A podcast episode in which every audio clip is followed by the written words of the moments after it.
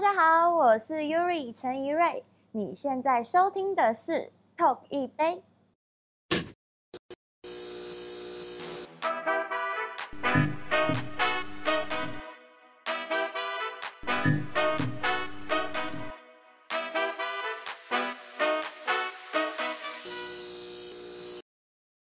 欢迎收看 Talk 一杯，我是郑伟博。呃，我今天邀请到这一位来宾呢，其实是我们失职，我们应该要再更早一点邀请她来，因为呢，她不但是被誉为地表最强最正的啦啦队女神之外呢，她在这几年其实开始跨足到娱乐圈、演艺圈。你可以在综艺节目看到她，你可以看到她精彩的写真集，当然你在很多的戏剧跟电影都可以看到她，是谁呢？我想。听到这边，很多观众应该就猜到是谁，而且可能会万谈。我们怎么到现在才邀请他来？让我们来欢迎 Yuri。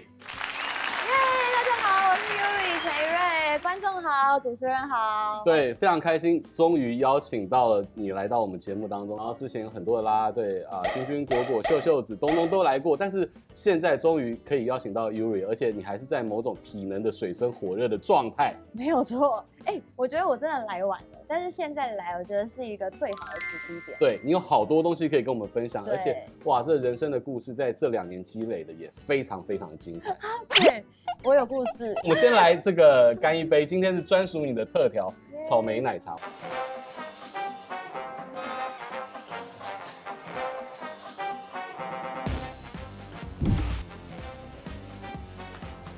我们今天做的是一杯草莓奶茶。那第一个加的是蜜香红茶，再来是赤手草莓牛奶，再来是玫瑰的糖浆。那因为 Yuri 是有演过一些。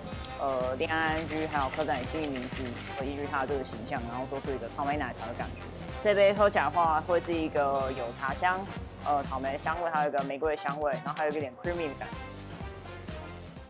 我们先喝一下，喝喝看。哇，这喝这一杯呢，你看有这个玫瑰的香气，草莓的香味。还有这个奶茶，这个滋润、青春正甜的感觉，我觉得你坐在我面前，跟你的特调是完全的 match，你知道吗？好害羞哦，就觉得哎、欸，这个饮料就感觉是一个很浪漫、甜甜蜜的感觉。青春正甜，我觉得它刚好符合你在人生最璀璨绽放的时候。哇，这个今天就是才一开始就听到那么多夸奖的话。你说夸奖也好，美丽也好，所有的人生在你的演艺事业当中，其实会有一一个一个阶段的故事，那不是一蹴可及，而且现在就有现在的人气。我相信你有很多的故事跟大家分享啊。至少我认识你，或者是很多的观众粉丝认识你是从啦啦队开始，对，没错，在不同队当中，然后呃，乐天应该是你的啦啦队的生涯跟人气冲到一个顶峰，对对。但是我看到的 Yuri 其实没有只想安于现状，在很多的电影也看到，然后其实最近的《暴走女外科》，介绍个人跟你认识，还好吗？那你也是啊。南南湾村，老母去问狗去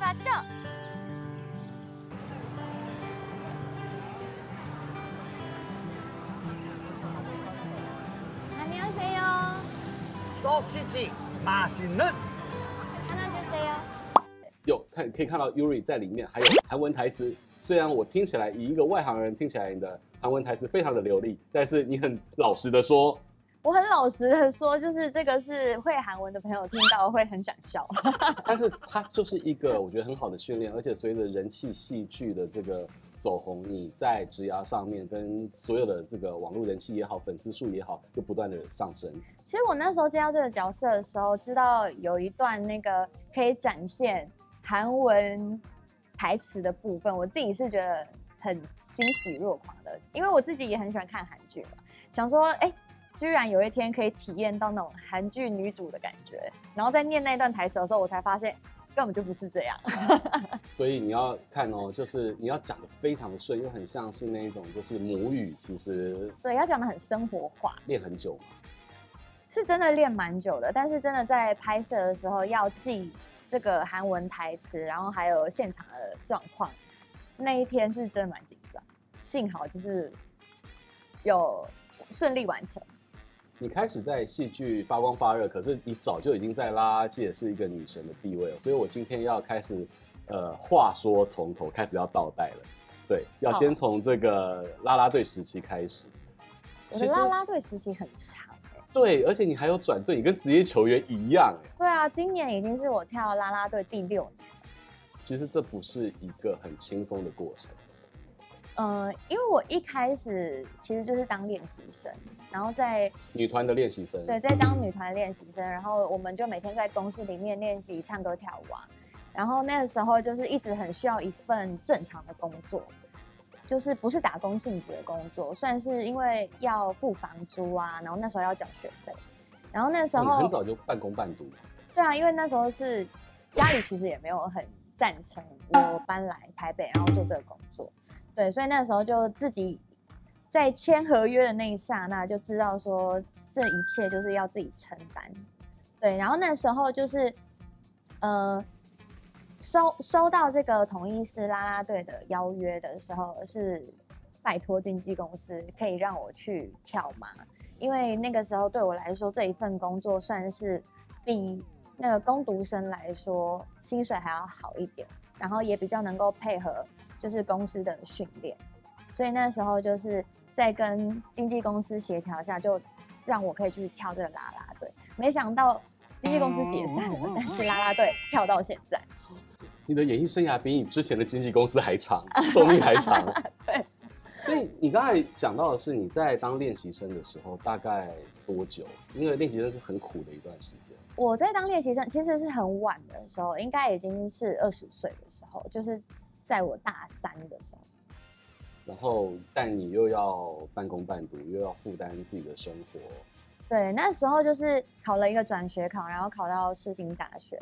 然后刚签约的时候，其实家人就觉得跟你讲都讲不听，就跟你说这个很复杂啊，什么什么的，这个你又不会，然后家人也没有办法帮助你，你去那边会受苦什么之类的。但是因为我那时候就是算是觉得，因为小时候就有星梦，小时候就觉得哇，在台上唱歌跳舞的姐姐好漂亮，然后很耀眼的感觉，就很希望可以有一天跟他们一样，很漂亮的站在舞台上面。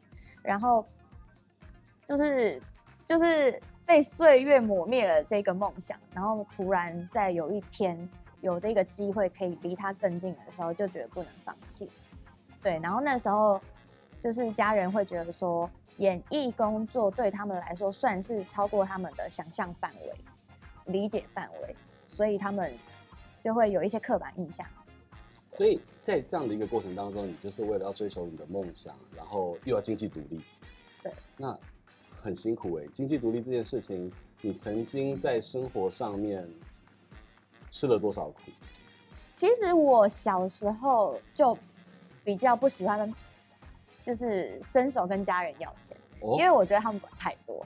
就是譬如说我想要买什么东西，然后可能就跟妈妈说：“哎，我想要买什么。”他就会一定会碎念一下：“你为什么要买这个？怎么样？怎么样？怎么样？”所以我就觉得好烦哦。那我就自己去打工，你就可以不用管我了。所以其实我在还没有接触演艺工作前，我就是喜欢自己打工，自己掌握自己的经济大权。对，然后那时候刚搬上来的时候，就是要。缴房租，然后就觉得哇塞，台北的房租也太贵了吧。然后那时候又不能去做任何拍照类的工作，就是抛头露面的工作，因为就是有签经纪约。所以我那个时候是在那个，我做过很多工作，我在师大夜市里面的服饰店，当店员，对，当店员。然后有到绿盖成品里面的绿盖茶馆，就是煮泡面，然后炸鸡块，做绿盖茶。哇，领时薪？对，就领时薪。你那个时候房租一个月要交多少钱？我那时候找到最便宜的房租是在景美那边的，那个顶楼加盖六千六千块。可是你打工可以负担你所有的生活吗？你打工一个月大概可以赚多少？说的那时候时薪才一三五，所以你就算做了一整天的工作，你一天也不到一千块。就大概很辛苦的，对，然后你还要配合训练的话，就差不多五六个小时这样，所以你一天就是大概，嗯，就七百块吧，就知道说打工的部分薪水比较没有那么高，然后又再加上可能需要配合公司训练，又常常要跟就是打工的地方店家请假，那其实也是蛮造成就是他们的困扰，所以就那时候也是一颗头两个大。所以在追梦的过程当中，其实你必须克服非常多这种柴米油盐酱醋茶、现实面啊，这是必须的。但进到啦啦队呢，因为原本是女团，可能那时候你就想要是以偶像团体的这个姿态出道，嗯。但进到啦啦队，你觉得你对你的人生产生多大的转变？呃，我一开始加入啦啦队的时候，我是觉得这个跟我想象中的跳舞好不一样，想象中的舞台好不一样，怎么会离观众这么近？就是伸手就会摸到的那种。法商第一排。对，伸手就会摸到的那一种，然后就觉得哇，好可怕！怎么第一次？因为我那时候就是还没出道的状态，第一次那么多观众举着镜头对着我，然后那时候我觉得算是一个很棒的洗礼，就是进演艺工作前一个很棒的洗礼，因为就是我可以在那个时候适应，就是这个这些镜头，对，然后那时候。我觉得我遇到最大的挫折是没有方向感，就是那个球场它不是正方形嘛，嗯，然后我们每次跳舞是面向那个，就是在投手球上面面面向本垒跳，然后常常转一个圈之后就找不到正面在哪里。原来女神的方向感好像没有很好。对，然后怎么样？就是我每一次，我记得我在统一师当当啦啦队的时候，我每一次队形转完之后我就迷失方向。然后那时候大空间迷向，对，那时候大家都觉得非常不可思议。然后那时候的那个负责人还跟我说：“这个部分你一定要想办法克服，因为这个东西好像别人不会发生这样子的疑惑。”你你有去去就是检查过你的方向感，还是天生可能就？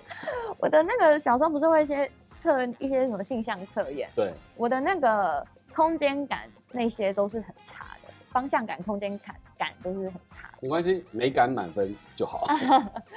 我的美感没有满分哦，因为我就是我在艺术天分上，尤其是画画，是非常非常拙劣的。哦，那你在那个向量向量表上面最强的是什么？我们今天帮所有的粉丝问一下。我其实那时候，呃，最强的是沟通跟领导，所以我那时候一直觉得，哦，OK，这张表出来，我应该就是要去读气管系吧。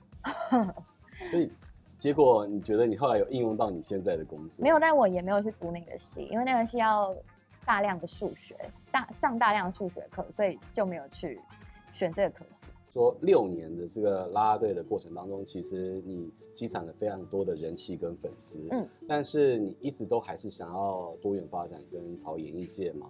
嗯、那你慢慢就是说走出舒适圈这件事情，今天我们题目是女神华丽的转身旅程。就是走出舒适圈可能没有那么容易。那当你决定要走出来的时候，当时最大的动力还有家人的态度，因为你刚刚讲到家人对娱乐圈好像有一些原本的刻板印象。嗯，我觉得走出舒适圈最大的难题是在自己身上，不是别人，嗯，不是别人对你的想法。所以我觉得那时候家人纵使不支持我，我还是觉得我在我自己想要走的路上。所以那个时候并没有觉得家人的反对对我造成什么很大的影响，只只不过就是受挫折的时候没有办法回家讨拍。你真的会午夜梦回，在自己的房间里面偷哭吗？哭死，真的是哭死，就是你会觉得你在棉被里面的时候为什么这么脆弱？就是，嗯、呃，在棉被里面的时候好像好像你什么都不会，然后可是你。你隔天早上起来离开这个棉被的时候，你就要感觉哇，我就是又要继续 fighting，对，充满活力，我什么都会接受，勇于接受所有挑战的那种感觉，其实是蛮需要勇敢的，蛮需要勇气的。然后那时候我还记得一开始是从拍广告开始，然后就先接触到了影像，然后那个时候在试镜的时候就吃蛮多苦头的。那时候在试镜的时候就。也是会被那个 casting 说，你会不会演戏呀？你知不知道你是我看过那个演戏演最烂的女演员？然后就叫你喝个茶，你也不会，就之类的。所以可能喝饮料广广告不是很需要一些很清凉的美啊啊，这样子。对，或对很清凉的感觉。我还记得我有一次吃那个御饭团，然后那御饭团不是要包着那个海苔这样一起吃嘛？你在吃东西的时候，你从来不会照着镜子吃嘛，所以你也不知道自己吃东西的样子长什么样子。然后有一次我就 演那个微风吹来，然后我要吃御饭团，直接被 casting 骂死，真的很丑。陈因为你知道你吃的很丑，这个要怎么拍？然后我那时候就觉得哇，就是那是一个过程，但是你同时已经在跳啦啦队了。就是我已经在跳啦啦队，然后接着开始有一些试镜的机会。所以你会不会觉得你的人生是一个很很倾斜的？啦啦队这边好像蛮多人追捧你的，然后觉得 Yuri 好棒，可是在这边会被 casting 狂骂。所以我一直都觉得说，球场一直是给我无限能量的地方。就是在我在走做演艺工作，就是尝试突破这些领域的的时候。一定会超级没有自信，然后就是被摧残的体无完肤，然后回到球场就是有一种被大家充电的感觉。哦，所以它是一个非常重要的治疗池。对，真的是，就有的时候你觉得自己烂透了，就是好糟哦的时候，回到球场，然后喂，大家还是很爱我哎，我还是有魅力的，没错，就是大家给我好多鼓励跟热情，然后又再加上。球场是一个很正能量的地方，它就是一个很热血的地方，然后一直有一种奋战精神在里面。所以你在那边帮球员加油的时候，突然你也是会觉得说，我帮别人加油，加油的这么起劲，然后全身快累死了，就是在这边帮别人加油。那为什么我做我自己的工作，我就没有办法？所以反而也会有一些正能量回响回来嘛？会。在看到 Yuri 在球场上活力四射的时候，殊不知他可能前一天才被 casting 狂骂。对，我可能前一天在棉被里面哭了四五个小时。可是所有球迷的力量其实也是支撑着你可以继续去往前奋战，一直到现在都还是。那当然就是说，在你转型的过程当中，其实球迷是怎么样的给你一个重要的存在？就是大家会觉得啊，你跳啦啦队就已经是女神了啊。那看到你要多元发展，大家的反应会是什么？你有跟大家这样很深切的互动聊过这件事吗？其实，如果是真心喜欢你的铁粉，就是你在越多地方崭露头角，他们是越开心的，代表他们在各个地方都可以追随你，看到你。对，所以铁粉一定是无限支持、无条件支持，所以就是觉得哇，好感谢哦！不管我做什么事情，做什么突破，你们都很捧场。但是。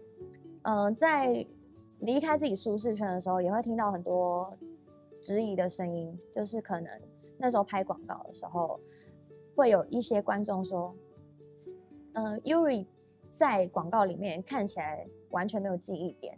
我觉得你不如就好好的跳啦啦队。你在啦啦队还有光环，出出了球场你就什么都不是。”就是这类的话。那那时候会觉得，嗯、这些声音。蛮打击信心的，因为毕竟你在离开舒适圈的时候，你就要面对一些技术上的挫败、专业上的挫败，然后你就要去做很多调整，然后心灵上也会被这些声音有所影响。然后我以前就还蛮爱蛮爱看那个留言的，就觉得被别人背后讲坏话的感觉不好，所以我就觉得那我就去看。这样就没有被背后讲坏话的感觉。你是那种会直接面对的那种性格？对，我就是觉得正面对决。对，我知道我会被骂，那我就要看你骂我什么。所有的啦啦队，我问过非常多来过我们节目的啦啦队的队员，大家会去粉丝一定会有支持你的，就像你讲的，大家也会上 PTT，然后去网络上面看。对，你刚刚说你要正面对决，可是你怎么样去面对真的很多酸民的这一种冷言冷语啊？我小时候的时候是还蛮怕事的，就是我一直觉得说，想要完美圆融的解决每一件事情，我不想要让任何一个人讨厌我，所以当这些讨厌的声音出现的时候，就会有很想要据理力争的冲动，但是我又忍下来，因为我你什么星座？我是巨蟹座，巨蟹座应该忍得下来，对，我就又忍下，但我上升星座是狮子座。哎，那又有点那种狮子座的霸气。对，那以前会觉得想要据理力争，但是又可能那时候觉得自己的能量很小，就算讲出了什么话也没有办法有什么影响力，所以那时候都选择就是吞进肚子里面，就觉得就做给大家看，就是慢慢努力做给大家看。但其实这些声音就是算是鞭策我吧，就是每一次我想要偷懒的时候，只要想到这些留言，我就会觉得那我要更努